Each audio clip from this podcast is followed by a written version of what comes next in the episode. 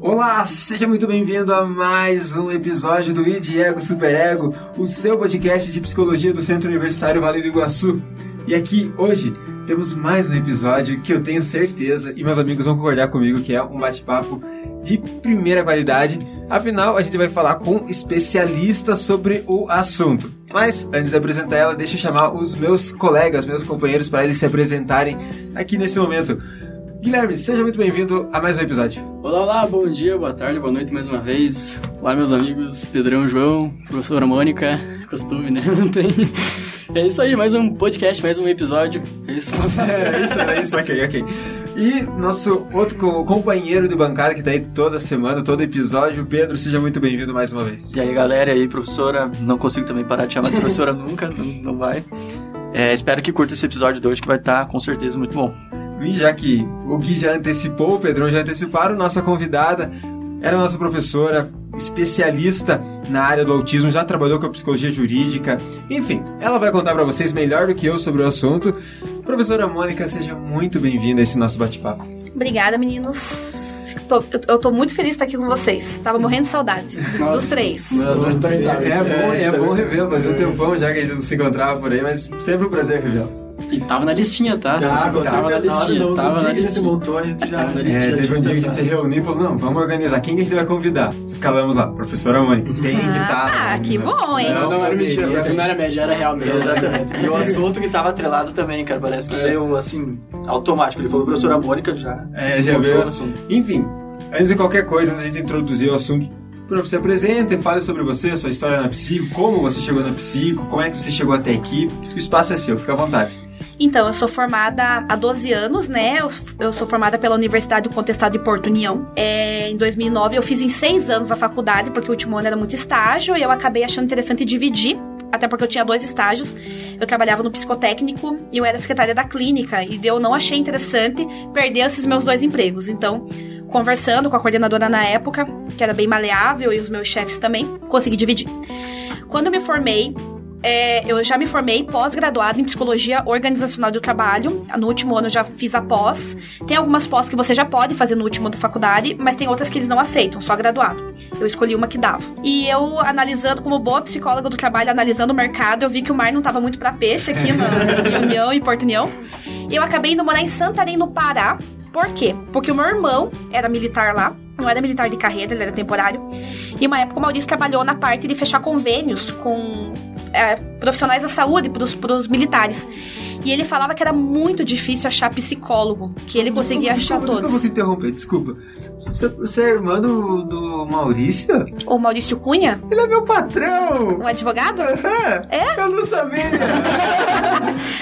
você tá trabalhando no escritório dele de advocacia? Não, não, não. Eu trabalho no Conselho da Comunidade, ele é o presidente do Conselho da Comunidade. Ah, o Maurício, meu irmão. Vulgo Fifo.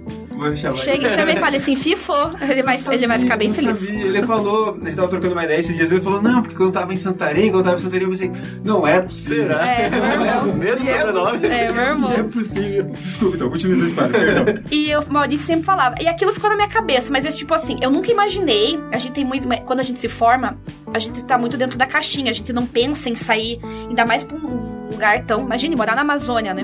Só que eu fui, né? Porque eu queria trabalhar, eu queria ter um currículo bom. O que, que eu pensava? Fazer um currículo muito bom e voltar, né? Eu acabei morando 10 anos lá em Santarém. Santarém é um lugar que, quando eu cheguei, ainda não tinha formado a primeira turma de psicologia, então eu trabalhei em tudo, tipo, área social, área jurídica, clínica. Sempre trabalhei. Dois, duas coisas que eu sempre trabalhei muito: clínica, desde o começo, e aula. Como eu já cheguei lá especialista, automaticamente eu já fui contratado. E lá eu casei, eu conheci meu, meu marido, né? O Carlos ele é peruano, ele não é brasileiro, né? Ele, é, ele tinha muito uma vontade de ter filho, então quando eu conheci ele falava muito em ter filhos. E a gente acabou tendo nosso filho, o Eduardo. Então, assim, Santarém, o norte do Brasil, é, hoje na mídia fala muito de Nordeste, né? Quase o norte, vocês podem perceber, quase não fala. Mas é um, um local, assim, que ainda é muito carente de muitos profissionais, principalmente profissionais com mestrado, doutorado. Então, assim, o pessoal do norte gosta muito do pessoal do sul, eles amam, assim, o pessoal do sul. Eles falam assim que nós somos trabalhadores, que nós somos muito ativos, então eles dão muita, muita, muito espaço para nós. Então eu fui para um local que eu fui muito bem recebida, trabalhei bastante. Eu já trabalhei, meninos, com adolescente em conflito com a lei, mulheres vítimas de violência doméstica, adoção, criança abusada é, com abuso sexual, né, abusada sexualmente. Na clínica, o pessoal do norte tem muito a questão de fazer terapia, então, tipo, eu sempre tive agenda muito cheia, lá tanto particular quanto de plano. Eles têm. É uma diferença muito grande que eu vejo aqui. Eu vejo que aqui o pessoal ainda tem uma certa resistência com terapia, lá não. Eles têm, eles fazem muita, muita terapia mesmo. Inclusive, eu, eu, faço atendimento online de algumas pessoas ainda de lá, que foram meus pacientes, assim, de 6, 7 anos, eles continuam comigo online. E foi nisso. E a aula, eu já ministrei aula para 21 cursos de graduação. Caramba. Sim. Algum histórico. É, e eu já tive, eu já fui a única psicóloga de uma faculdade com mais de 5 mil alunos. Então, se tinha psicologia nas matérias, só tinha eu, não tinha quem recorrer, né? E eu fui embora bem numa época que chegou o curso de psicologia. Eu fui embora em 2019.1, em 2019.2 chegou o curso de psicologia. Então foi uma coisa que eu fiquei até bem chateada, porque eu sempre esperei pelo curso, né? Na Universidade da Amazônia. Aí chegou, né? E hoje é uma amiga minha, que é uma aluna minha, que é coordenadora. E é isso, eu vim, vim pra cá, né? Voltei por uma questão do autismo, que a gente vai falar sobre isso. E daí aqui eu trabalhei na, na universidade, na, na Uniguaçu, no Centro Universitário Vale do Iguaçu.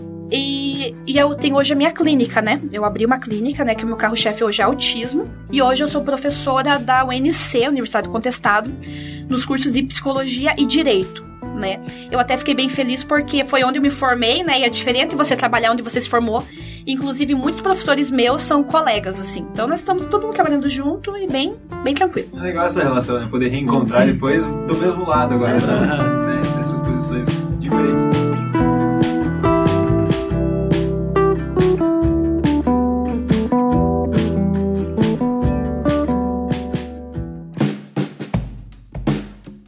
Professora falou sobre sua relação sobre, com autismo, que aconteceu que a professora veio pra cá por causa do autismo. Eu não consigo parar de chamar de professora, desculpa. Não tem como. Não tem como. Queria que a professora contasse um pouco aonde que começa essa tua relação com o autismo, para o público entender. Então, assim, na faculdade nunca foi falado para nós de autismo. A professora nunca tocou no assunto. Então, assim, quando eu me formei, eu eu tive um aluno maravilhoso, que inclusive ele foi psicólogo do meu filho, que é o Igor Oliveira. Ele tem até a página no Instagram, se vocês quiserem seguir, ele é ótimo. Então, quando eu me formei é, e fui trabalhar em Santarém, o Igor foi meu, um dos meus primeiros alunos e ele sempre falava, prof, eu quero trabalhar muito com autismo.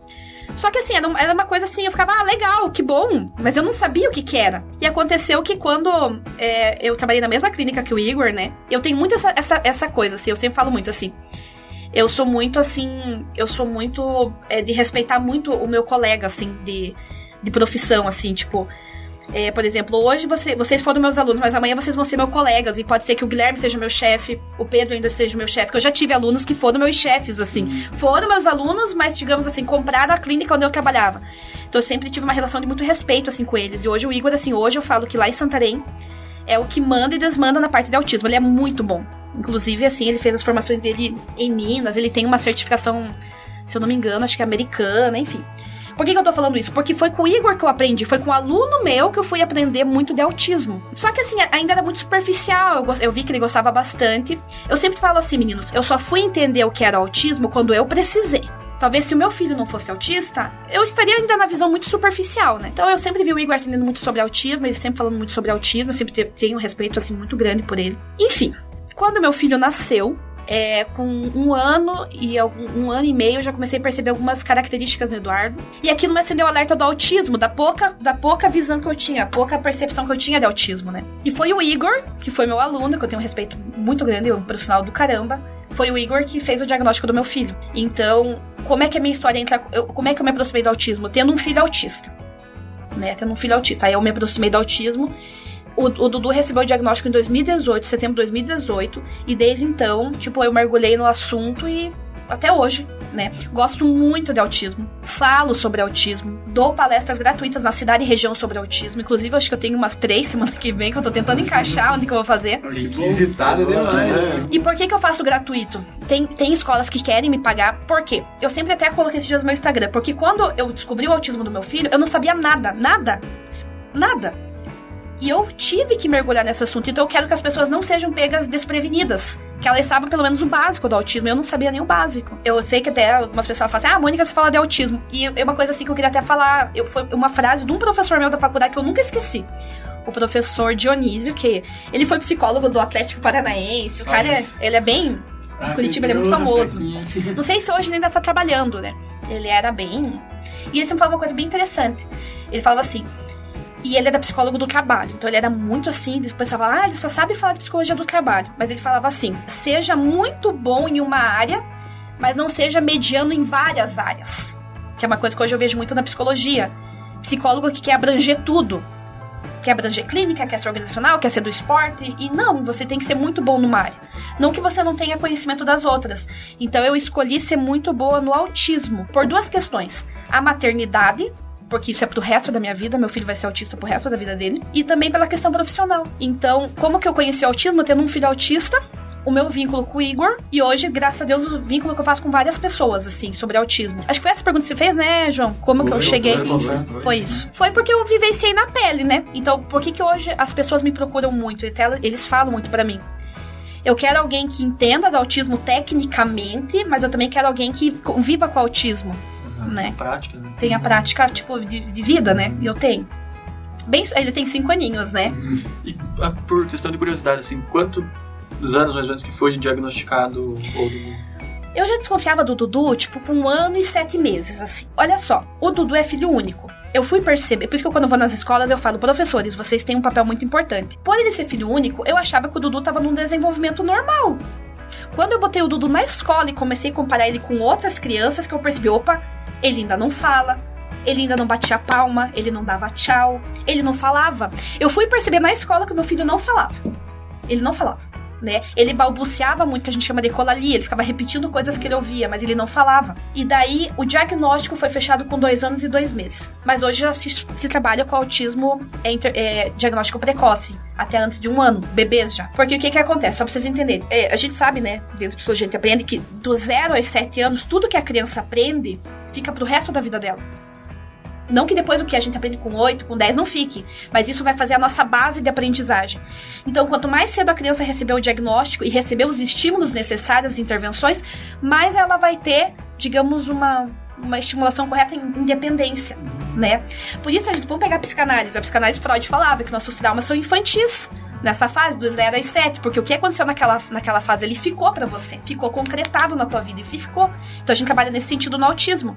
Então, quanto mais cedo você diagnostica, mais eu posso te estimular para que você tenha independência, assim, numa adolescência ou num, numa vida adulta. Uma maior autonomia, no Com certeza. Uhum. Mas vamos partir de um princípio, porque a gente conhece um pouco do que é autismo aqui, mas quem está ouvindo a gente pode não conhecer, uhum. e a grande chance disso. Explica para quem tá ouvindo, o que, que é o autismo? Então, assim, o autismo é um transtorno do neurodesenvolvimento, onde o comportamento é afetado, né? Então, ele antigamente era dividido em nível 1, 2 e 3, ou leve, moderado, severo. Mas hoje, no, no, no novo DSM, né, no novo, no novo DSM, não, no novo CID, ele é tudo é autismo. Porém, quando essa criança vai para terapia, a gente consegue analisar se é mais leve, porque, por exemplo, uma criança que tem um autismo mais leve, talvez ela precise fazer fono uma vez por semana. Já uma criança com um diagnóstico de autismo mais severo, talvez ela precisa fazer todos os dias fono. Então, por mais que a gente ainda não use essa terminologia, ou não se use mais, a gente ainda utiliza muito no ambiente clínico, no olhar clínico. Então, o autismo é um transtorno do neurodesenvolvimento, onde o comportamento é afetado e ele pode ter nível de, de, gravidade, por isso que é um espectro. O espectro quer dizer assim que é um leque, pode ter vários níveis. Antigamente, o autismo era conhecido como esquizofrenia infantil muito pela questão da oscilação do humor, de comportamentos atípicos, né? Por exemplo, as estereotipias, que são estereotipias, é, movimentos repetitivos, que a criança fica pulando ou balançando o corpo, chacoalhando as mãos. Então, antigamente, quando alguém olhava esse comportamento, opa, deve ser esquizofrênico. Porque não é uma coisa socialmente digamos, típica. O que que acontece? Hoje o autismo, ele já foi separado, né, como autismo, que é um transtorno do neurodesenvolvimento, tem os níveis. Agora, a grande questão é que existe muito preconceito no autismo, e por isso que eu faço essas palestras. Porque tem pessoas que não sabem o que é autismo. Tem pessoas que acham que o autismo é um transtorno psiquiátrico, um transtorno mental, como, por exemplo, a esquizofrenia ou a depressão. Eles acham que é alguma coisa que pega, por exemplo, ah, eu já ouvi assim de uma mãe. Ah, o meu filho ficou autista porque ele andava com uma criança na sala dele que era autista. Nossa. Não existe isso. a criança é, nasce autista, né? Então, pode ser que no começo você não, não consiga perceber as características e quando ela vai crescendo você vai percebendo, né? Na verdade, meninos, eu sou rodeada de autistas, né? O Carlos tem traços muito fortes de autismo, que é o meu, meu marido. O meu irmão mais novo é autista. A gente tá em busca do diagnóstico dele agora. Porque a vida inteira eu cresci ouvindo que o Lu tinha problema, mas a minha mãe nunca soube explicar o problema dele. Só que quando você conversa com ela e ela fala as características, é autismo. E eu tenho um tio mais novo, irmão do meu pai, que é autista, só que ele faz tratamento para depressão. Que isso é uma coisa também muito comum, que é bem só adiantando um pouco do papo, mas muitos adultos são autistas, não receberam o diagnóstico e hoje fazem tratamento para depressão, para ansiedade e até para toque, transtorno obsessivo compulsivo. Mas se lá, na, lá atrás recebesse o diagnóstico, hoje elas estariam no, no espectro. É, eu tenho muitos pacientes adultos que receberam agora, com 40, 45 anos, o diagnóstico de autismo. Para eles é um alívio, porque eles falam que a partir do diagnóstico de autismo eles conseguem entender os comportamentos deles, que para eles sempre foi visto como anormal, até pela família. E imagina a vida que a pessoa poderia ter tido se tivesse feito esse diagnóstico Sim, precoce. e tivesse tido os estímulos. Mas só voltando um pouco no que você falou, hoje a gente trabalha muito essa parte do preconceito. Tipo, o que, que é o autismo? Para a pessoa entender. Por que que acontece? É, isso é muito comum. Vocês, vocês devem conhecer pessoas assim. As pessoas têm vergonha do diagnóstico de autismo, a família. Então a pessoa não vai levar a criança para fazer uma avaliação com o neuropediatra, porque o que, que os outros vão falar do teu filho autista? Do teu filho bobo? Do teu filho que tem retardo? É isso que eu, que eu ouço falar. E eu sempre falo assim pra mãe: mãe, teu filho tem um ano. Ele não tem independência, ó, vou pegar meu carro e vou ali no médico me consultar. Ele depende de você. E se você tá bloqueando isso, né? E, e que nem um, uns dias uma mãe me falou. Ela falou, Mônica, eu nunca aceitei, eu nunca aceitei o autismo do meu filho. Eu desconfiava, mas como meu marido falava que eu tava doida, minha mãe, a avó da criança, falava, para de deixar a doença dessa criança, ele não tem nada. Ela foi escalando. Mas quando chegou nos 8, 9 anos, o autismo dele tava gritante, tava berrando. Aí levou no médico, autismo. Aí o médico perguntou, falou, você devia ter trazido ela desde o dia que você desconfiou. Porque imagine, ela desconfiava já com um ano e pouquinho e levou perto dos nove. Olha o tanto de estímulo de, de, de, de intervenção que essa criança, digamos, perdeu. Ela vai receber agora.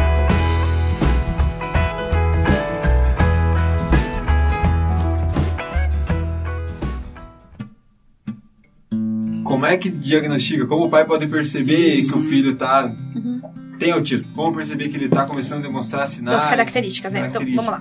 O, o autismo se divide em três contextos. Você tem que observar na criança questões comportamentais, comunicação, linguagem e interação social. Então, por exemplo, uma coisa, vou falar da minha experiência. Na época do Santarém, a gente tinha um grupo do WhatsApp das professoras que todo dia a professora mandava vídeos e fotos das crianças na rotina deles. Aí eu comecei a perceber duas situações, tanto nos vídeos quanto nas fotos. O Dudu nunca estava no meio das, das crianças, brincando, ou ele sempre estava sozinho num canto, ou ele estava no colo da professora. Porque uma característica do autismo é a hiperatividade. Então, sabe aquela coisa, ah, é autista uma criança que tá sentada num cantinho, se balançando, bem quietinha. Não. Às vezes a criança autista é aquela criança mais agitada na sala que não para na sala sentado. Eles têm uma comorbidade que pode ser o TDAH. Aí, como eu comecei a receber aquelas fotos muito repetitivas, eu falei, ué, por que, que o Dudu não interage? Por que, que não vejo vídeos assim dele com os coleguinhas falando, ó, vamos brincar disso daqui? Nada. Era sempre assim, tipo, brincando e ele assim no canto, se mexendo no lixo, assim, um exemplo. Sempre coisas bem diferentes, assim, ele não tinha o mesmo interesse das outras crianças. Aí uma coisa que eu até falo nas minhas palestras, que o dia que me chamou muita atenção, que foi o dia que eu olhei, assim, parece que foi um baque, assim, pra mim. Eu morava em cima da creche, onde o Dudu é, estava na escolinha. Então era dois andares de creche e o segundo andar era dois apartamentos. Então morava eu, e no outro apartamento morava a Lina e o Ney. E eles tinham um filho, o João. O João era 20 dias mais velho que o Dudu só. O Dudu é de julho, o João era de junho. E um dia coincidiu, eu e a Lina estar ao mesmo tempo no apartamento, e ela falou: ah, bora lá descer no- na creche buscar nossos filhos. A gente foi. Aí a gente pegou, só porque sempre ia eu no horário e a Lina no outro. A gente trabalhava assim, horários diferentes, né? E naquele dia cada uma subiu com seu filho no colo. E o João veio contando todo o dia dele. Na linguazinha dele, assim, ele tinha um ano e sete, oito meses, foi quando eu comecei a desconfiar. Aí o João veio falando que ele tinha brincado de bola aquele dia, que ele tinha aprendido a letra A de abelha e que ele tinha comido bolo de chocolate. E o Dudu subiu quieto. Sabe a coisa quando você parece que cai um. Tipo, fala na, na Gestalt, a Warners, né? Caiu, a caiu minha ficha. Eu falei, meu Deus. Eu olhei e fiquei, por que, que o Dudu não me conta o dia? Aí eu comecei a perceber que, na verdade, o Dudu nunca tinha me contado o dia dele. Que simplesmente ele não falava. Aí aquilo que foi uma coisa assim que eu olhei e assim comecei a observar. Falta de comunicação. Ele repetia muitas coisas em inglês. É muito comum que a criança com fale inglês antes, por exemplo. Ah, Mônica, isso é muito comum na clínica. Mas meu filho fala, meu filho fala todas as cores em inglês. Ele fica black, red, blue, nanã, nanã.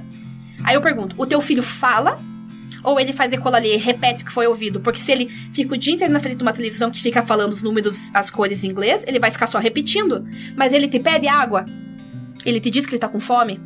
Ele fala, mamãe, tá doendo? Não, ele não fala assim. Então ele não fala, ele faz ecolalia.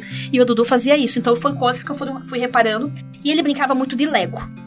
Ele ficava o dia inteiro empilhando, enfileirando, separando por cor. Se você desse pro Dudu tipo um bonequinho, uma característica do autismo, eles, eles têm muita dificuldade em trabalhar com abstrato. Por exemplo, o Guilherme vai pegar um, um bonequinho. E sabe aquela coisa que você tá brincando com o bonequinho? Bum, bum. E, ai, agora eu vou, vou vamos fazer não sei o quê. Você tem que usar uma imaginação para aquela brincadeira ter. O autista tem muita dificuldade. Ele gosta de brincar com coisas que são técnicas e racionais, que é empilhar, enfileirar, montar, separar, né? Então o que que acontece? Eu comecei a perceber que o Dudu só brincava de Lego. Se eu desse um urso pra ele, um carrinho, ele não sabia a função. Ele jogava de lado e é cada vez mais Lego, né? Por isso que lá na frente, quando o autista cresce e se forma, ele procura é, é, profissões que são, sejam técnicas, engenharias, matemática, TI, É, até tecnologia. puxando esse negócio da matemática, prof, é, eu vi que você posta realmente bastante coisa do Dudu, que ele tem essa, essa mania com os números, né? Eu acho isso bem impressionante. Ele ama números. É, tipo, vem dessa característica Desde junto. pequeno. Ele gosta de números. Ele, é, ele, ele, não, ele, ele gosta de olhar os números. Então ele tá numa fase que eu tenho que escrever os números num papel, ele fica olhando. Ele dorme abraçado com os números, ele acorda, ele organiza todos os números. Então é tipo assim. Acho que já tem umas 30 folhas de sulfite que, e ele gosta muito que a gente faça. É muito engraçado, porque eu posso passar a tarde inteira desenhando números, ele vai ficar a tarde inteira assim, minha. É uma coisa assim muito impressionante. E daí no outro dia ele guarda todos os números, no outro dia ele quer colocar, ele, ele coloca tudo no chão, enfileirado. Aí ele bota por ordem, ele não coloca aleatoriamente, né? Aí às vezes ele fala assim, mamãe, onde tá? Hoje ele já fala direitinho, fala assim, o direitinho assim, né? Antes ele é, não falava bem. Onde tá o 1422? É 1422. Eu falo, não sei, Dudu, acha ele. Me ajuda, me ajuda. tipo, ele não aceita botar um outro papel, tem que ser na ordem. Por isso, a criança com autismo tem muito rituais, rotina, por exemplo. Tinha uma época que eu chamava Dudu, vamos dormir? Ele só aceitava dormir depois que ele terminava de enfileirar todo, todos os carrinhos numa parede por cor. Ele não dormia antes. Por isso que quando eles crescem mais tarde, eles levam um diagnóstico de toque. Transtorno obsessivo compulsivo, por gostar sempre das coisas da mesma maneira, do mesmo jeito, mas é autismo. Então o hiperfoco do Dudu é números e fraldas. Ele ama fralda. Hoje ele falou, mamãe, coloca no comercial da Pampers, da Huggies, da Pompom. Ele vê tutorial, sabe aquele tutorial de 40 minutos que tem aquela mulher? Oi, gente, hoje eu vou ensinar como você trocar o seu bebê. ele assiste tudo, é muito engraçado, né? E você começa a perceber isso uma outra coisa que o João perguntou. Os gostos deles, as preferências são diferentes das crianças típicas. São, é muito diferente. E o atraso na fala, as rotinas, ele, a questão a criança tem uma questão muito que- uma questão sensorial com roupa. Então, eu comecei a perceber que o Dudu não gostava nada com gola. Ele não usa coisa de lã. Não- ele não gosta da textura, incomoda, ele chora, ele grita. Tem tantas coisas, né, que eu falo nas minhas palestras, mas seria mais essas, assim. São várias, mas ele não falava, foi a que mais me chamou atenção. Comportamentos eh, muito repetitivos. Ele ficava muito tempo, assim, andando volta em círculo. Ele fazia o movimento flapping. Ele ficava o tempo inteiro assim, né? Ele, ele tinha muita coisa repetitiva. É, são várias coisas, assim, que eu fui reparando, João, assim, mas as que mais me chamaram a atenção foram essas. E quando eu. Teve uma outra pergunta que é bem interessante eu falar. Como que fecha o diagnóstico, né? Hoje, o único profissional que dá o diagnóstico de autismo é o médico. É só ele que pode laudar. Dizer, olha, teu filho está dentro do espectro. Porém, o médico não trabalha sozinho. Ele precisa da percepção de outros profissionais. Então, você. Vamos dizer, o João tem um filho. Lá, como é que é o nome da namorada? Camila. Com a Camila. Né? A garota propaganda no Iguaçu. João tem um filho com a Camila. Vamos dizer que o teu piazinho lá tem um ano e meio. Poxa, vocês estão desconfiando. Vamos dizer que o nome dele é Joãozinho. O Joãozinho. Aí você leva o Joãozinho pra, pro médico, o médico vai, vocês vão fazer uma entrevista, tipo, uma anamnese bem longa com o médico, o médico vai perguntar tudo pra vocês. Até pra mim foi perguntado assim, a médica, antes de você engravidar, o que você achava de ser mãe? Eu fiquei, tipo, quase duas horas com ela, né? Período pré-natal também. sempre Tudo, tudo. Todo, como é que foi nosso desejo de ter um filho, enfim. Isso foi lá em Santarém, uma médica muito boa, a doutora Fabiana. Só que eles não podem fechar em uma sessão. O que, que ele vai fazer? João, Camila, é o seguinte. Analisando as características aqui do Joãozinho, ele tem várias características de autismo. Mas você vai levar ele para fazer uma avaliação psicológica. Geralmente eles indicam o psicólogo comportamental ou TCC. É, você vai levar ele fazer uma avaliação fonoaudiológica. Ah, porque ele. Ah, porque eu chamo, chamo, chamo, Dudu isso. E ele não me olha, parece que ele não ouve. Será que às vezes ele não tem um problema para ouvir? Então você leva, faz esse exame descartando. Não, ele ouve muito bem. O Joãozinho ouve muito bem. Então segue o protocolo de, de investigação. Vai pedir uma avaliação. No nosso caso, foi a pedido uma avaliação com a TO. Com a TO. e uma, um relatório da escola, tanto da professora quanto da esta, das duas estagiárias que acompanhavam o Dudu. Então foi muito completo. Então a gente demorou assim umas, um mês para conseguir esse material, porque eu, o, o, quando eu levei o Dudu, só a Fono fez quatro avaliações, quatro sessões com ele. O psicólogo fez seis. A TO fez quatro, porque não pode fazer também só uma avaliação. Aí no final, cada profissional vai produzir um relatório dizendo Aí fala aquela coisa que eu dei para vocês a aula de a, documentos psicológicos, né? Levanta-se a hipótese que ele pode estar dentro do quadro de autismo. Que diagnóstico diferencial. É. sim. Junta todo esse material, leva de novo pro médico da criança, que tem que ser um. O mais indicado é um neuropediatra. Mas às vezes na cidade não tem. Então pode ser um neurologista ou um pediatra que tem experiência em autismo, já é uma coisa que eu dou bastante dica. Nunca leve num pediatra que nunca trabalhou com criança autista. Que ele vai dizer que a mãe tá doida, o pai tá doido, a criança não tem nada. Aí ele vai ler todo esse material e ele vai fechar o diagnóstico. Então, assim, o, o médico somente lauda, porém o trabalho dele é, é, tipo multi, né? Em todo mundo. Tipo, até a estagiária do, da sala do Dudu teve que fazer um relatório. Nossa, caramba, todo mundo mesmo. É todo mundo mesmo. Prof, mas eu tô cheio das perguntas hoje, eu acho muito interessante. Por causa que minha mãe ela é diretora no momento agora lá de Palmas, num colégio lá de Palmas, e ela veio me chamar pra conversar comigo, porque ela tá tendo um aluno agora, no momento, que tem o diagnóstico realmente de autismo, e eu não soube, sabe, ter uma fala a mais, Como é é enrolar mais. Daiane, Dona Daiane, uma gata. uma gata- igual o Pedro. Pedro, a gente tá, né? Só não tem barba, minha mãe só tem barba, né? Dona Daiane, é, eu falo assim, Daiane, né? Dona É envelhece, né? Se você quiser marcar uma Eu te indiquei, meet, eu te indiquei. eu te pode indiquei. marcar. Eu falei que tinha uma, realmente uma professora que tinha essa especialização, essa questão que sabia mais, e ela se interessou no, no, no fato, assim. Voltando àquele assunto que tava antes, é, dessas, dessas rotinas de, né, propriamente que o diagnóstico do autismo tem, assim, se acabar furando esses tipos de rotinas, às vezes, sei lá, os pais não percebem que é esse diagnóstico vai furando muita rotina. Como que, o que, pode vir de consequência pro, pro, diagnóstico, pro diagnosticado, pro diagnosticado? é a falta de estímulo, né? Então, por exemplo, vou dar exemplo do meu irmão. O meu irmão, ele tem autismo. A minha mãe, a única, única terapia que o, que o- Lu fez, ele fazia psicopedagoga. Tipo, ele teve atrás de fala, tudo, mas não foi, ah, vou levar num psico, vou levar numa... Não foi não foi trabalhado isso nele. Hoje o Lu, ele tem 33 anos e ele tem muitas coisas. Por exemplo, ele ainda anda na ponta dos pés, que é uma característica do autismo. Às vezes até com a gente ele não conversa. Se você puxar um assunto com ele, ele tem muito uma questão com roupa. Minha mãe briga com ele. Porque ele gosta muito. Quando ele gosta de uma roupa, ele só usa aquela. Ele tem várias. Aí a mãe fala: Lu, troca essa roupa porque os vizinhos vão achar que eu, que, que eu não lavo tua roupa. que você só tem essa roupa. E ele é muito assim. Ele é muito. Eu acho que uma maior característica do Lu é assim: ele não é aberto pra discu- discussão no sentido assim de ideias. Se ele acredita numa coisa, ele é muito fechado só naquilo. Vou dar um exemplo que acontece lá em casa, que é a briga lá em casa, que ele já ameaçou até fugir de casa por causa disso. ele quer fugir, mas ele já avisou. Ele tem uma televisão no quarto dele. E o meu pai, quando vai assim, ele assiste sentado numa cadeira. E sempre assim. Aí o meu pai, quando vai lá, o meu pai quer deitar na cama. E o meu pai vira a TV. Gente, esse virar a TV pro Lu é um negócio. É uma coisa tão pequena, tão pífia. Mas pra ele mexe tanto com ele, porque não, a televisão tem que estar dessa maneira, desse jeito. Ele já brigou com meu pai, já gritaram: não vira a minha televisão. Então, assim, a gente percebe hoje. A falta de estimulação hoje é muita questão comportamental dele, assim. Ele, ele tem certas características, assim, muito extremistas, né? Outra coisa, o Lu não sabe trabalhar muitas vezes em coletividade. Co- Acontece coisas bem estranhas. Por exemplo, vou dar um exemplo. Esses dias, esses dias foi um, ano passado, eu fiz uma lasanha.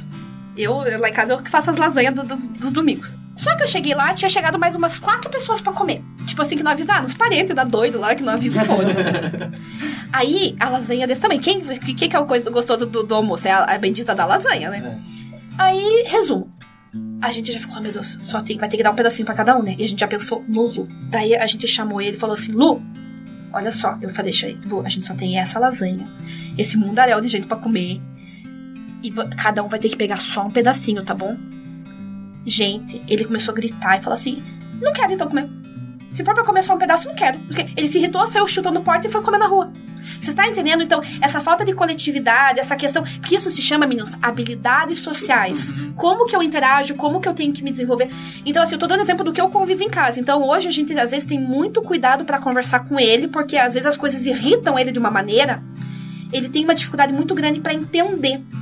E na escola, na época, que também não trabalhava na hipótese de autismo, diziam que ele tinha atraso intelectual, porque ele não se interessava por pessoas, ele não se interessava por brincar, então todo mundo dizia que ele tinha atraso intelectual. Foi esse o diagnóstico dele na época. Então, hoje eu falo que não, que o que foi foi a falta de estimulação em coletividade. Por exemplo, na clínica é muito comum assim, João, por exemplo. Vamos dizer, eu tô com o Joãozinho. Uma coisa que é muito básica, por exemplo, me dá a tampinha dessa garrafa, Pedro. Pedro. Chega, eu não vou falar mais. Pedro vai assim, meu Deus, essa pessoa quer me pegar? Não, Pedro. Ficou lindo. É, não, ele tá muito Eu bonito. Eu vi na pra foto o Pedro de Barbie, o Pedro de terno. Ficou, tipo, muito. Por exemplo, uma, uma habilidade bem comum na clínica é assim. Vamos dizer que o Pedro é meu, meu paciente, ó. Meu, teu. Agora dá pra mim? Eles não. Leva como se fosse no sentido literal, né? É, tipo, dá pra mim? E, e, gente, eu tenho um pacientezinho que esses dias, quando ele colocou a forma, era uma forma, um quadrado amarelo, quando ele colocou, colocou na minha mão, os pais quase caíram da poltrona. Meu Deus! Veja, o Piá tem 4 anos. Veja, é uma coisa tão básica, mas pra criança autista isso é muito trabalhoso, né? Então, só pra vocês verem como o autismo ele é uma coisa assim que tem que ser muito inicial. Porque agora imagine, se eu falar pro meu irmão, dá um pedaço, meu, ele, ele foge de casa, tipo, vocês estão entendendo? Eu tô falando o exemplo do Lu. Então, ele tem um, hoje ele tem um grande problema de, de conectividade mesmo. Assim, eu tô falando uma experiência, mas pode ser que outras pessoas com autismo não tenham esse problema. Então, o Lu, assim, ele tem um problema com conectividade, ele não sabe se expressar. A gente fala as coisas e ele não entende. Eu tenho uma irmã que é bem tarada, que ela fala muito besteira. Aí, a Ana fala muito por metáfora, eles são muito literais. O que, que é literal? Se você usar uma linguagem metafórica, eles ficam confusos. Tipo, nossa, o João veio pra aula, vai chover canivete. Né? Então eles ficam, hã? Né? Então, por isso que eu falo, até o comando que você dá pra criança tem que ser muito literal, você tem que falar certinho. Então, por exemplo, desses dias a gente tava almoçando, e o Lu é muito quieto, né? Ele comendo lá. E a Ana falou, tipo assim, ela foi querer dizer que uma menina que tava ficando com meu irmão era muito bonita. Aí a Ana falou, nossa, p gostosa, acho que eu pegava. O, ah, o Lu soltou as. Que? Você pegava? Ana, tô brincando, Lu. Então ele leva muito a sério, sabe? Agora, o que, que é a grande questão, só pra fechar? É muito fácil você enganar eles. Porque como eles são muito literais, eles têm muita dificuldade por metáforas, é muito fácil você enganar, enrolar, lubridiar. Por isso que as crianças que têm autismo na escola são, sofrem muito bullying. Porque elas já têm muitas estereotipias, ecolalias, assim, comportamentos que para os outros são bizarros. Aí, não entende linguagem metafórica, a- a- os outros vão, tipo, vão em cima, né?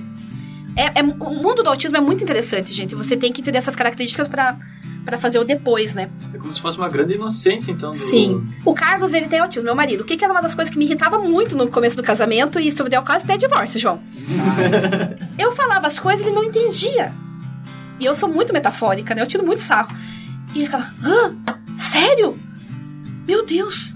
Eu ficava, Carlos, eu, eu tô brincando. Ele, não, mas é porque você fala de uma maneira. E ele é muito técnico, assim. Ele fala, você fala de uma maneira assim que eu fico muito assustado. Ele fala, eu fico, Carlos. Então, assim, eu tenho às vezes muita dificuldade porque o meu nível de raciocínio tá muito à frente. E ele é um cara, assim, vai contar uma fofoca pro Carlos, João.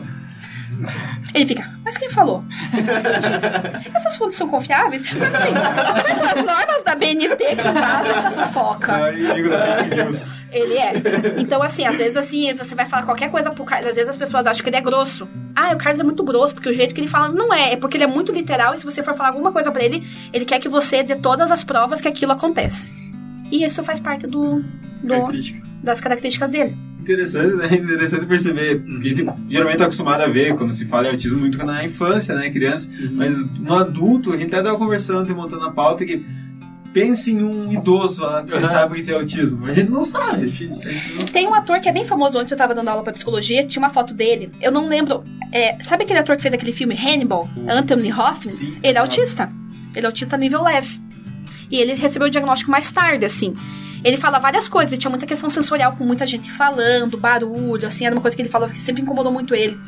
Ele tem uma certa forma de decorar os textos, assim, que o pessoal achava estranho, né?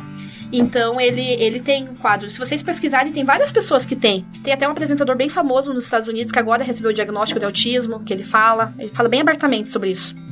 Caramba, é. Lembrando, gente, que autismo existe o nível leve, moderado e severo. A gente tá falando aqui dos leves.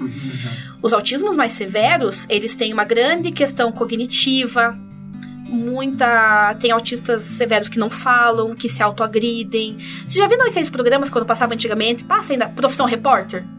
Ah, às vezes a gente vê às vezes no, no jornal. idosa em Pernambuco vive com o filho acorrentado numa mesa. Aí vai lá, não, é porque ele se ele não ele não fala direito, às vezes ele me bate, ele se bate, ele é muito agitado, ele é muito agressivo, é autista. Aí a pessoa não sabe o que é. E daí vai lá e vão, tipo assim, ah, essa mãe que maltrata, mas que, que, que base que ela teve social para criar aquele filho? O que, que ela recebeu? Nada. Ela tá convivendo com, uma, com, uma, com um filho autista já, já mais velho, a, a, adulto, e, e sozinha. Então tem várias situações. Quando você começa. Eu vivo nesse mundo 24 horas, né? Quando você começa a ver essas coisas, você vê, nossa, você, eu, às vezes eu bato o olho numa coisa e falo assim, nossa, é, tem autismo. E a pessoa não sabe, tá, tá, tá, tá levando num outro, numa outra direção. Tipo, ah, é filho ruim. Aí tem muitas essas coisas. Eu sou às vezes na clínica. Ai, Mônica, autista adolescente. Tem às vezes lá um, um episódio da agressividade. Eu já até pensei em possessão demoníaca. Eu ouço muito isso. Ah, eu acho que foi trabalho ruim que fizeram para mim na macumba. Eu já ouvi isso semana passada de uma mãe. Aí eu falei, não, tem a questão toda da religião. Eles, eles atrelam muito a uma religião, sabe? Ah, é porque tem lá uma tia minha lá por parte de pai que não gosta de mim, tenho certeza que fez alguma coisa contra minha filha. Então a gente ouve muito isso na clínica, né? Então é um, é um transtorno, mas ainda as pessoas associam com uma coisa anormal. Né? Anormal, uhum. no sentido assim de ser alguma coisa espiritual, uhum. né? Ou coisa feita. Tem muito isso ainda. E você acha que esse estigma com as pessoas autistas tem diminuído? piorado? Como você enxerga isso? Tem diminuído no sentido assim, porque hoje se fala mais de autismo, né? Então hoje, pode ver, hoje, dia 2 foi a conscientização do autismo. Meu Deus, como tem até, até profissionais que não trabalham na área do autismo, mas são da saúde, eles postam, né, hoje e tal. Lá em Santarém tem um aluno meu maravilhoso, não tanto quanto o Pedro, né? E ele, eu peguei, ele falou, prof, eu posso pegar essa tua imagem do autismo, uma empresa de internet, e posso colocar o logo da empresa embaixo? Porque a gente tem que falar alguma coisa sobre autismo, então hoje tem mais essa consciência social. Então as pessoas acabam sabendo mais. E as escolas estão em busca. Quando você vai. Nossa, gente, eu sou tão recebida, eu sou, tô tão bem recebida nessa escola, até eu fico. Meu Deus, acho que eu sou uma estrela, sabe? Esses dias tinha uma panelão de cachorro quente, fizeram pra mim, gente. Nossa, eu já amei aquela escola. Você é um estagiário pra te acompanhar? Gente, eu tô precisando de alguém. Né? pra carregar o notebook. e eles falam assim: Meu Deus, como a gente tava ansioso, nós estávamos ansiosos por você. Então eu percebo assim: se vocês perguntarem, Mônica, já teve algum lugar desses lugares que foi fazer a palestra que você percebeu que foi forçado, que o pessoal não tava gostando de você? Não. Todos, assim, fui muito bem recebida. E o pessoal no final pergunta, eu saio, eles me mandam o WhatsApp. E eu deixo muito assim, ó. Vou deixar meu WhatsApp, se vocês tiverem qualquer dúvida que eu puder ajudar, pode mandar o WhatsApp. E eu, eu tenho uma conversa muito legal com os profs, assim é, eu sou bem aberta, assim, tipo, não sou. Não, gente, o meu, a minha hora é, é, tipo tanto. Porque tem os profissionais que são assim, vão lá, fazem, mas depois eu ainda consigo dar esse apoio depois, sabe? Uhum, legal. É bom saber isso. Excepcional. Tem, a gente imagina que tem a diferença, né, da, da escola para a clínica. Como é que a professora tem esse manejo da atuação do profissional da psicologia que, por exemplo, atende uma criança autista na escola? Não sei também se tem essa atuação. Tem. E como é que é na clínica esse manejo? Na clínica é extremamente focado e é um trabalho, assim, particularizado, né? Então, tipo, eu pego as características da, daquela criança e trabalho em cima daquilo e tenho contato com outros profissionais, com o fono, com a TO e tal. Na escola é, um, é mais geral, porque não tem como um psicólogo trabalhar unicamente com uma criança. Né? Então talvez ele faz aquela abordagem inicial e vai chamar os pais e falar assim, ó, oh, João, Camila, talvez seja melhor vocês procurarem um psicólogo pro Joãozinho, que trabalhe mais focado, porque eles não vão dar e a gente sabe que muitas escolas não têm psicólogo, né? Tem pedagogo, né? Então, o que que eles trabalham hoje? Eles trabalham, que são isso que eu falei que acontece. O que que acontece? Eu dou essas palestras, a pessoa, uma criança com autismo, ó, tem que levar no psicólogo. Aquela psicóloga Mônica que veio aqui aquele dia, eles pegam o cartão e dão, e, e esses pais acabam me procurando, né? Então, na escola é mais geral, não dá para fazer um trabalho focado, único. E nas clínicas, sim, é bem focado. Na clínica é mais essa parte de questão de estimulação. Como é que a gente trabalha habilidade. Eu, hoje, engraçado, né? Eu sempre fui gestaltista, mas hoje eu estou indo totalmente pela psicologia comportamental. Estou fazendo uma. uma, uma... Isso é bem interessante falar. Pessoal, aí eu preciso de, eu preciso de soldados nessa minha, nessa minha luta, né? Então, quem tiver vontade de, de, trabalhar com autismo, já faça uma especialização em ABA, análise do comportamento aplicada, que hoje tem várias é, EAD, não precisa você se deslocar até Curitiba, até lugar pós. Depois eu posso até passar umas pós bem legais para vocês. Então você já se, se especializa, porque vai você vira referência. Porque hoje, quando uma criança sai do médico, o médico fala, vai falar assim pro pai e pra mãe: procure um psicólogo ABA. Os planos de saúde Unimed, São Camilo me procuram. Você é ABA, né? Porque, para mim, A aba é uma ramificação da análise do comportamento. Então, quem, ah, eu odeio análise do comportamento lá com a Mari, ou às vezes eu ouço bastante pessoal, é muito difícil, prof, eu não entendo. Mas a análise do comportamento aplicada hoje é a única que tem comprovação científica dentro com o autismo que dá certo. Então, por exemplo, não dá pra eu trabalhar psicanálise com autismo. Ih, Pedrão, esquece. né? Não dá. Tipo, ah, o inconsciente. Não, não existe. tem como. eles têm até pavor disso daí. Imagina. Eles têm pavor. Uma outra ramificação é a TCC, que eles gostam bastante. Então, faça a especialização, se forme. Aí o médico ele já vai indicar, ó, procure um psicólogo analista do comportamento, porque a- o- lembra que eu falei pra vocês que o autista ele tem muita dificuldade com o abstrato, né? Eles têm muita dificuldade com o abstrato. Então a gente trabalha muito essas habilidades sociais dentro de um repertório comportamental, Concreto, né? no concreto. Mas não que a gente não trabalhe. Que eu vou dar um exemplo bem básico pra vocês. Lá na clínica eu tenho, só pra vocês entenderem, eu tenho várias imagens sociais pra mostrar pras crianças. Só pra vocês verem um exemplo de uma criança autista e de uma não autista. Claro, eu tô falando de uma criança autista que ainda não recebeu estímulo. E, tipo, mais com o tempo que ela vai recebendo, ela vai aprendendo esse repertório social de, tipo, de uma linguagem metafórica, enfim. Mas veja. Aí eu tenho um menininho lá que ele tá chorando. Tá chorando, tá lá, chorando. Mas não tem nada. Só tá um menininho sentado, e é é só um menininho, não tem nada de ambiente, nada. Aí eu mostro, vamos dizer que o Guilherme seja criança que não tem autismo. Eu falo assim, Guilherme, o que, que você tá vendo aqui? Aí o Guilherme fala assim, ah, é um menino chorando. Eu falo assim, mas por que ele tá chorando, Guilherme? Ah, porque ele tá triste. Mas por quê? Ah, porque o pai dele brigou, porque ele queria comprar um chocolate, e o pai dele disse que não, que não tinha dinheiro, ele ficou muito triste foi pra casa chorar porque fazia tempo que ele não comia chocolate. Pedro tem autismo. Pedro, o que você vê nessa imagem? Uma criança chorando. Mas por que ela tá chorando? Ela tá triste? Mas por que que ela tá triste? Ela tá triste. Esse abstrato, esse imaginar situações é que o autista tem muita dificuldade. e Você tem que trabalhar com ele. Isso é uma habilidade que a gente vai ensinar. Eu tinha criança que só brincava com Lego. Hoje ela já brinca com carrinho, eu já dou outro carrinho, ela tá numa pistinha. Vamos agora, vamos junto passear. É bem básico, a gente vai junto. Ela, uma, uma coisa bem básica que eu falo na escola, tipo assim, vamos pegar o, o Joãozinho. O Joãozinho tem muita essa dificuldade. E o João, o pai, né, vai sentar na frente dele e vai pegar uma bola. Aí você vai jogar pro Joãozinho. O Joãozinho tem que te jogar a bola. Já é uma brincadeira de habilidade social, porque o Joãozinho entende assim, que para aquela brincadeira funcionar, eu preciso do outro. Tem que ter a participação do mo- eu preciso da outra pessoa, senão não, entende? Então uma coisa que eu, eu indico muito é brincadeiras de habilidades sociais, né? Agora se você deixar o teu filho o dia inteiro no celular ou jogando só no Lego, ele não vai desenvolver. Então dentro da clínica hoje o nosso trabalho, e ele é bem inicial com os meus pequenininhos, é isso. Eu atendo muito adolescentes. O que que é a questão da adolescência? A adolescência é assim, só pra vocês entenderem ele já vem dessa questão de uma socialização não tão, não tão interessante e já entra naquele boom da adolescência, que é assim, aquela questão que vem já aquelas crises da adolescência tal. Então, quando pega essas crises naturais da adolescência e mais autismo e mistura, é difícil. Então, por exemplo, meus pacientes autistas vão pra sala de aula, não conversam com ninguém, não tem amizade, é, já tentaram suicídio. Eu tenho uma adolescente que já tentou três vezes suicídio, porque ela se acha feia, ela não consegue.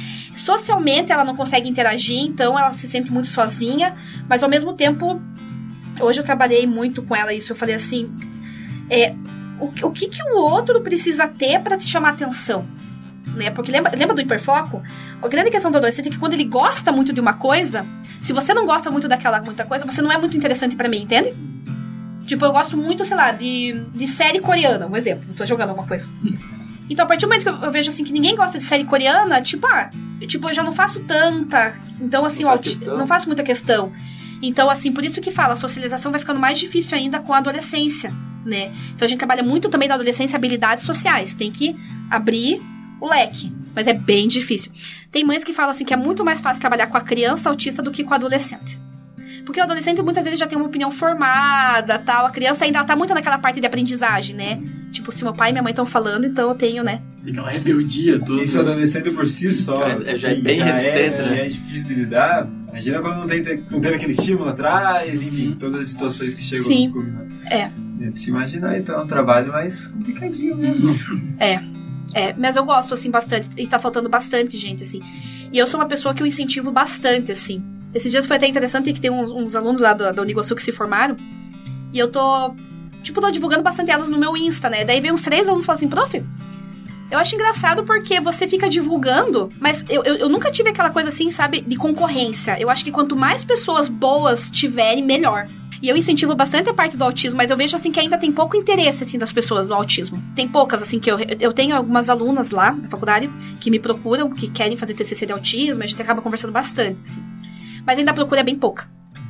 É bem pouca, assim. Eu, eu, eu sempre tô incentivando. Vamos e vai fazer um estágio lá na clínica, né? A gente né, vai, vai comigo nas minhas palestras, alguma coisa assim.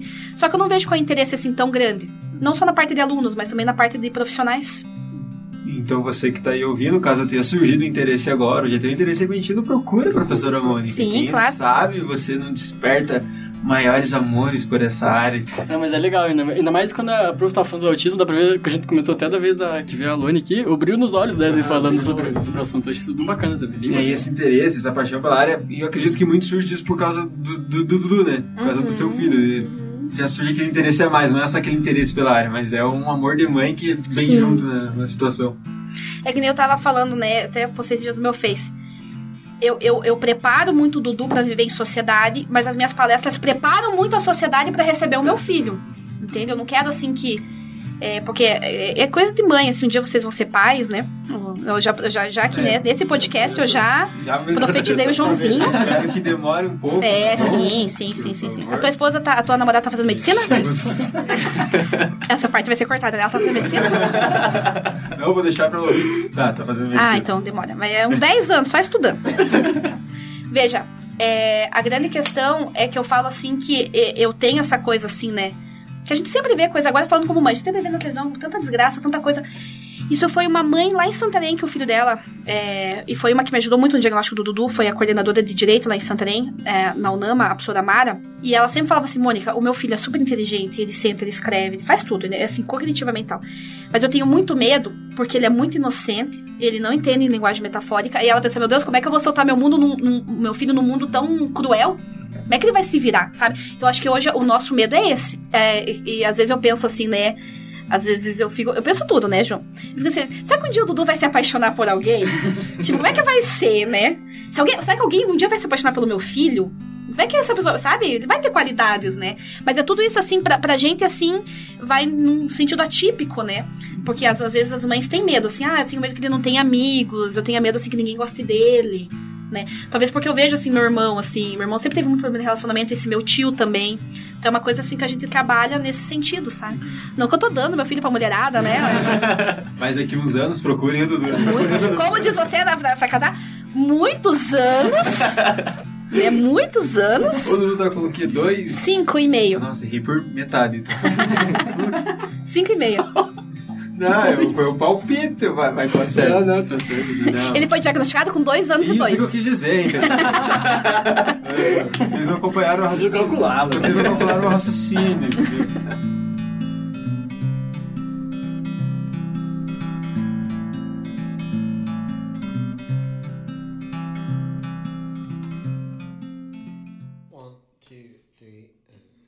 Prof, outra coisa, em relação a essas palestras, essas falas que você acaba fazendo nas escolas, você, per- você percebe que se, esses corpos docentes dessas escolas estão mais preparados para esse tipo de assunto? Como que é? Esperam realmente um psicólogo ou uma psicóloga chegar para falar, para daí buscar? Como que você percebe isso diante das demandas da escola mesmo?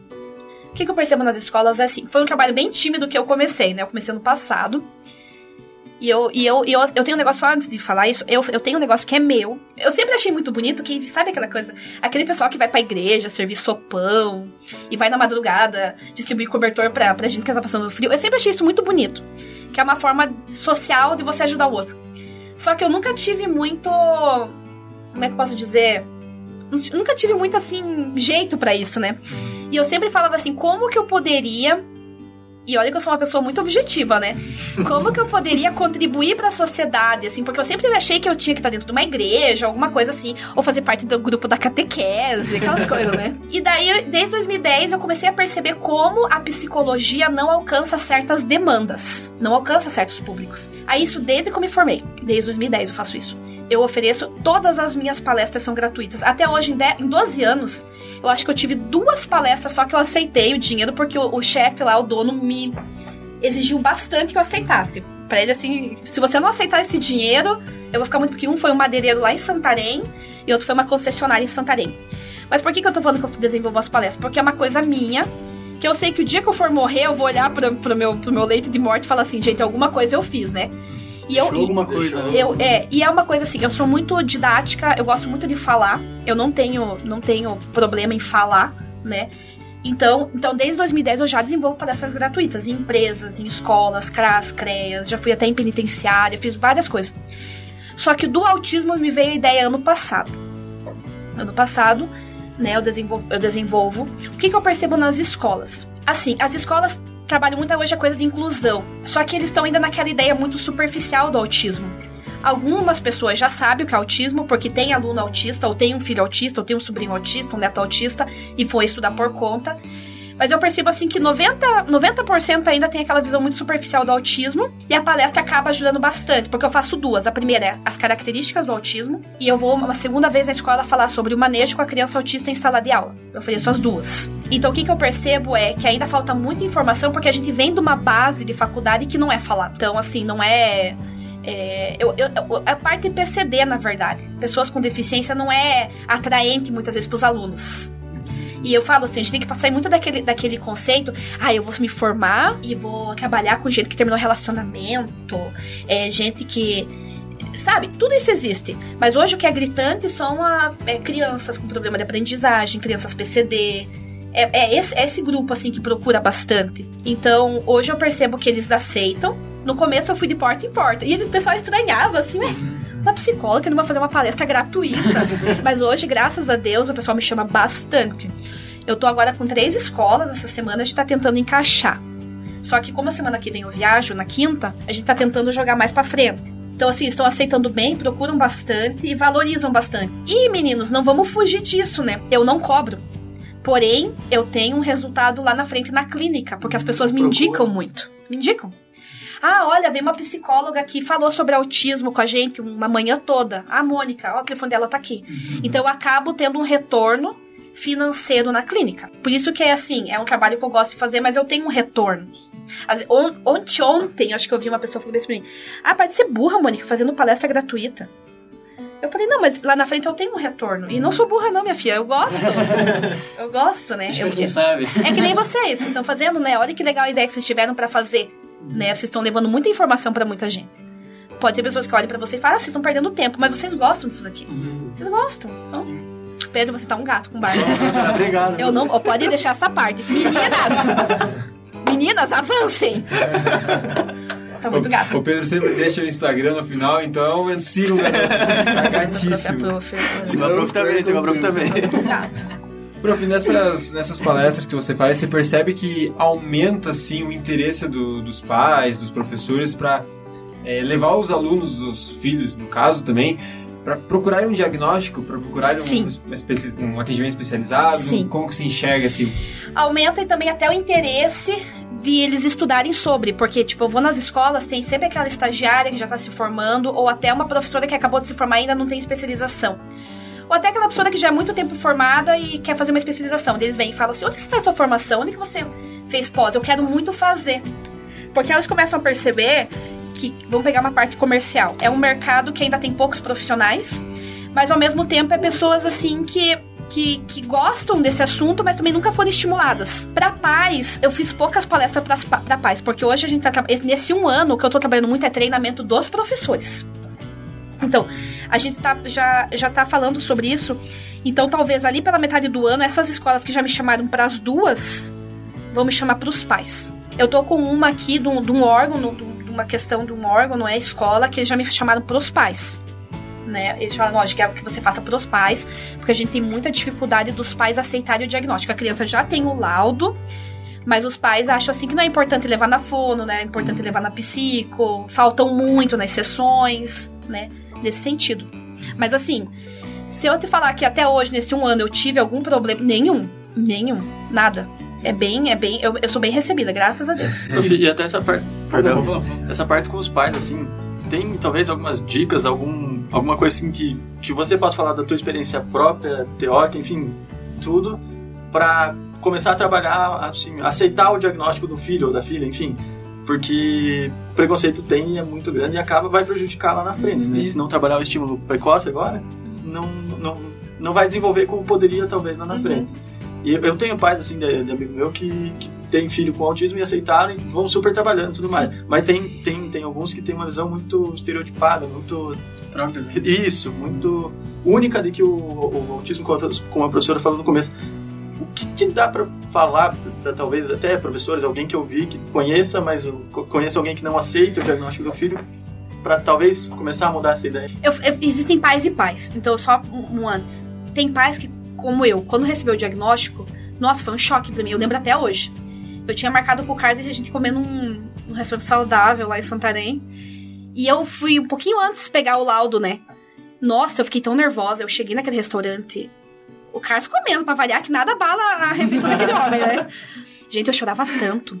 E assim, eu chorava, é, foi assim, tipo, uma- um choque, mas ao tempo eu não neguei. Eu, quando eu entrei no carro, o Carlos falei assim, Carlos, a partir desse momento, a nossa missão de vida vai ser estimular o Eduardo. Se você tinha a missão de fazer faculdade, sempre fazer faculdade de estatística e matemática. Se eu tinha, sei lá, uma meta, a nossa meta inicial vai ser o Dudu, porque ele precisa da gente. Então, assim, foi um choque, mas eu aceitei. A gente vai falar de pessoas que é um choque não aceitam. Eu conheço muitos pais, inclusive, já, já foram lá pro tempo pra mim, que a criança tem o laudo, mas ainda fica, tipo, buscando a alternativa. Não, deve ser errado, porque eu vi na televisão que pode ser outra coisa, né? É muito engraçado que às vezes eles associam até uma patologia que, ao meu ver, pode ser até mais. mais Limitante, talvez, limitante, no sentido assim, ruim, mas o, o autismo tem um estigma. Sabe? Por que, que tem esse estigma? Porque muita gente não sabe o que, que é. Então parece uma coisa assim meio alien, assim, nossa, meu filho é autista, o que, que é, né? Não vai casar, não vai ter. Eu acho que um- uma técnica que talvez eu uso bastante com os pais é assim. Tem várias formas de trabalhar. Eu acho que primeiro você tem que fazer uma análise desses pais, né? Como que eles estão lidando, tal, enfim. Talvez você tire o termo autismo, porque essa frase é muito, muito, assim, Estereótipo, né? é- os pais não aceitam.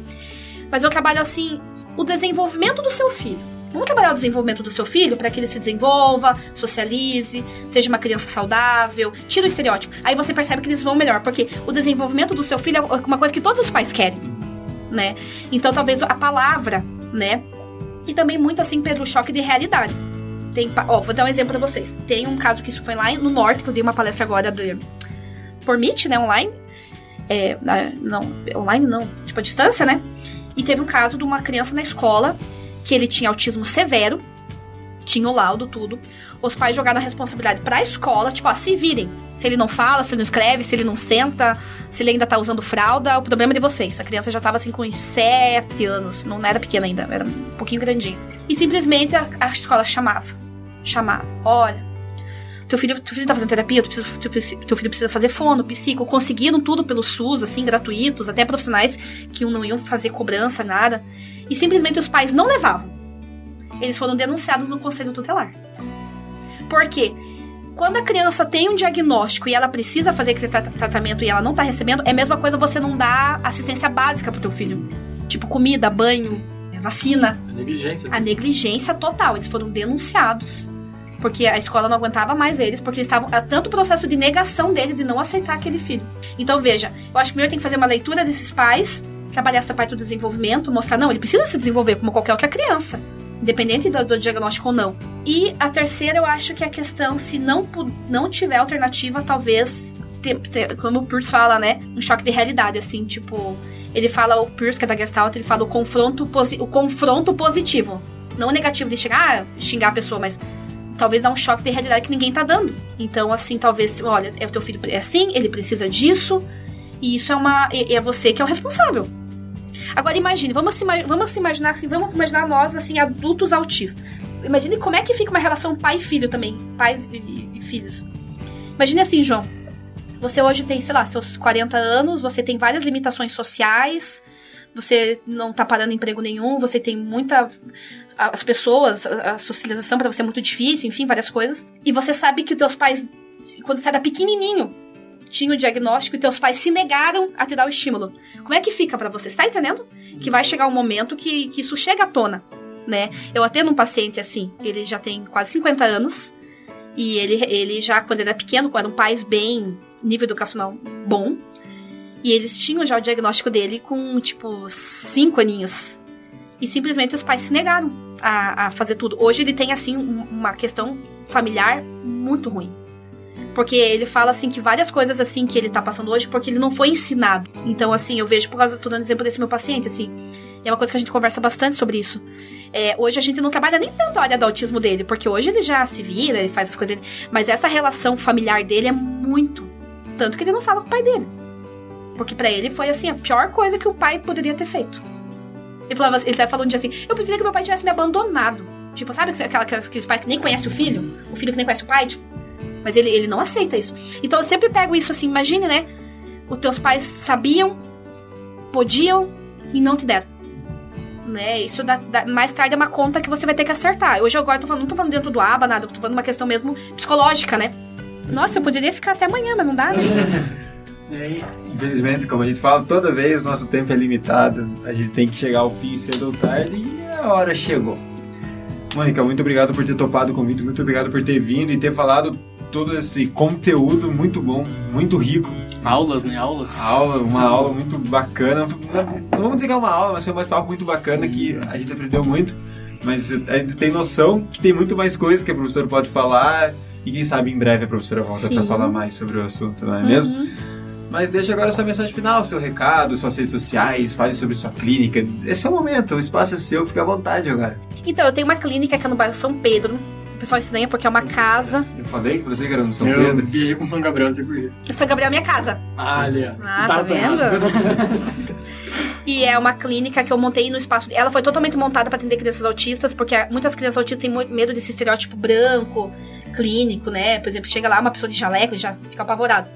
Então é uma casa, vocês estão convidados para irem lá. Eu sempre convido. O Guilherme eu já convidei várias vezes. Já, eu já tô me oferecendo de estagiário novamente. Ao vivo. E é uma casa que eu montei um ambiente. Eu fui muito assim. que- lugar que eu queria que o meu filho fosse atendido? Então eu tenho essa clínica desde o ano passado. Várias pessoas já conhecem tudo. Fico até as pessoas que estão me ouvindo, os alunos que quiserem conhecer lá, podem ficar, fiquem bem à vontade. Só marcar comigo, né? A gente marca lá um dia. O que, que eu deixo de coisa final? Meu nome é Mônica Aguilar, tá? Psico Mônica Aguilar, né? E eu tenho meu pessoal também. Às vezes vem os pessoal me adicionar quando eu vejo. eh, Tem aquelas. que adolescente, assim, gente jovem, é tudo, né? Psicologia barra quinto, eu já entendo. Quinto de psicologia, né? De algum lugar vem, né? Eu vou lá adiciono. Então, se eu ver lá que tá escrito psicologia, eu, eu sempre aceito no pessoal também. E, tipo, tipo aquelas tia chata, né? A, a dica que eu dou, gente, é estudem. que isso é uma coisa assim que eh, eu que tô entrando numa área nova, né? Faz o quê? Três anos que eu tô no autismo. Eu tive que estudar muito, me capacitar muito. Eu ainda estou me capacitando. Mas é aquela questão que eu falei pra vocês no começo. Escolham uma área para serem muito bons bom naquilo. Não fiquem atirando para todos os lados, né? Que às vezes eu vejo o pessoal que quer tirar, tipo, escolha um, um nicho para trabalhar e já já vão trabalhando em cima disso, né? Às vezes a pessoa acha que a o teu trabalho só começa quando você se forma. E não. Hoje a gente já vê muitas pessoas que já têm um Instagram profissional e já vão trabalhando lá. Claro, colo- colocando lá que é acadêmico, né? Do, sei lá, do nono período. Mas já, já ter esse- essa visão de longo prazo profissional, assim. Eu acho que foi uma coisa que na minha época da faculdade não foi falado. N- Nunca nenhum professor estimulou a gente a nada. Já pense muito assim, fazem uma análise de mercado, o que que, ah, por exemplo, aqui na cidade, o que que na psicologia falta, talvez um nicho que ainda não é trabalhado. Será que eu vou ficar aqui? Eu vou lá pra Santarém, lá onde a pessoa se criou, né? Lá na Amazônia, né? Então, eu acho assim que já dá pra começar a pensar. Não deixar pra quando se formar. Porque daí bate o desespero, você tá com o seu CRP na mão, e daí não tem muita gente pra te orientar, não. É aproveitar Você quem tá você. te orientando. É, é muito você por você.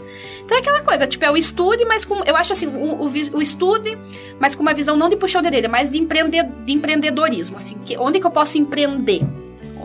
Tipo o João. O João, assim, pegue suas habilidades. O João fala super bem. Onde ele chegar, a lábia que ele seu menino tem, ele trabalha, Foi né? essa live que conquistou a Camila. Ah, Camila, ele te ama, gata. Mais alguma coisa? Senão. Não, só isso, é só, só pra fechar, é essa coisa assim que pra mim fez muita falta quando me formei. A grande sorte é que eu fui pra um lugar que quase não tinha psicólogos, então eu pude desenvolver. Só que hoje, pra você trabalhar na psicologia, tem que ter muita estratégia de mercado, assim, por isso que eu falo. E já tem que começar a desenvolver isso, senão, senão você, tipo, vai ficando pra trás, né?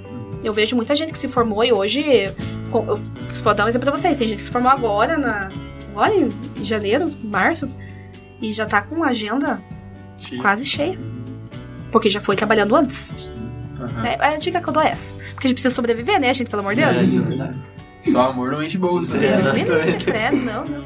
Mas é isso, brigadão por, mais uma vez por ter topado, por ter vindo e por todo esse conteúdo que você explanou pra gente aqui. Obrigadão mesmo do coração. Guilherme, deixa sua mensagem final. Então, pessoal, de novamente, bom dia, boa tarde, boa noite a todos. Que obrigado por escutarem mais esse episódio. Foi com certeza um grande conteúdo, um excelente conteúdo. Pode deixar pra mim que eu vou fazer essa ponte pra acontecer essa, essa conversa com a, com a minha, minha gata, que é minha mãe, pra seus Cadê tua conteúdos. gata? Tua gata, gata. As gatas. Deixa quieto. É, um episódio de relacionamentos com a Ele ver. lá teve as dicas pra ele aprender. mudando de assunto. Ó, ó, todo mundo de Mudar, assunto. mudando de assunto. Muito obrigado, prof, pela vinda. Fala, Pedro. E eu deixo a palavra agora pro meu amigo Gariana Madrugada, o seguidor de Freud, discípulo de Freud. Tá vendo? João, o último romântico, muito obrigado. Gui, Pyong Gui, muito obrigado. professora Mônica, você, acho que uma sessão da minha vida de terapia eu não falei da professora Mônica, que eu sempre falo, a Ju, muito amigo tu, né? Pode ser. Ela. Sempre falei muito da professora Mônica, que sinto, senti muita falta de quando ela não tivemos mais aula com ela, enfim. Mas hoje aqui, não vou dizer que foi uma aula que não é professora aluna, eu não consigo parar de chamar de professora, mas destrinchou o assunto e tornou muito interessante. Acho que tenho certeza que quem começou a ouvir não parou mais. Então, muito obrigado, pessoal que está ouvindo também, e um abraço para todos. É isso. E isso que o Pedro não fala é verdade, né? Realmente, esse é apreço que a gente tem pra, pra Mônica como professora, de a gente não conseguir nem parar de chamar de professora mesmo Exato, fora do é ambiente difícil. acadêmico. Falei que não era mentira? Falei, É era difícil, é difícil. E obrigado pelos elogios, professora. Hoje eu vou para casa sorrindo. Nossa, autoestima, meu sorrisão aqui, né? autoestima. Não, eu olhando a foto lá, né? Todo mundo postando a foto, né? Você sabe que aquelas, aqueles bumerangue lá, bumerangue, que a galera, você... Eu olhei... Nossa, Aluno novo? Pedro, foi meu Deus! Já foi ver os papéis do divórcio. Mas é isso, Se pessoal. o cara fala alguma coisa, fala assim, tô tirando sarro, você é, é metáfora. Ah, tá. É metáfora. Ai, mas é isso, pessoal. Muito obrigado por terem acompanhado até aqui. Espero que tenham gostado, espero que tenham curtido esse bate-papo super bacana. Viram que a, Mônica é uma pessoa muito bacana, muito legal, muito gente fina. Quem quiser conhecer ela, entre em contato, procura no Instagram. Vai ter, no, no nosso Instagram, vai ter o arroba dela pra vocês seguirem, pra vocês conhecerem atrás e entrar em contato. Caso vocês se interessem pela área, enfim, o contato fica aberto, ela já disponibilizou pra vocês e não hesitem em procurar. Quem quiser me seguir nas minhas, redes, nas minhas redes sociais pessoais, que meus colegas não falaram, mas eu vou falar. As minhas redes sociais pessoais é João Matheus Underline S, o Guilherme é Gui com dois I, Underline Toniago, Olha, Pedro, é Pedro lembrou, Stelmach. Sigam o perfil da Psicologia no Psicologia Uniguaçu no Instagram, que é Psicologia Oficial Uniguaçu. Eu nunca mais vou errar agora, eu aprendi. Sigam o perfil do podcast, principalmente, o arroba Idego Podcast ou Idego Podcast, você escolhe como você vai chamar também. Mas é isso, a gente, a gente se encontra, a gente se vê, a gente se conversa, a gente se fala na próxima semana com mais um episódio do Idiego Super Ego, o podcast do curso de Psicologia do Centro Universitário Vale do Iguaçu, em parceria com a Rádio do Iguaçu 101.9 FM. É isso, um beijo, um abraço, até a próxima e tchau, tchau.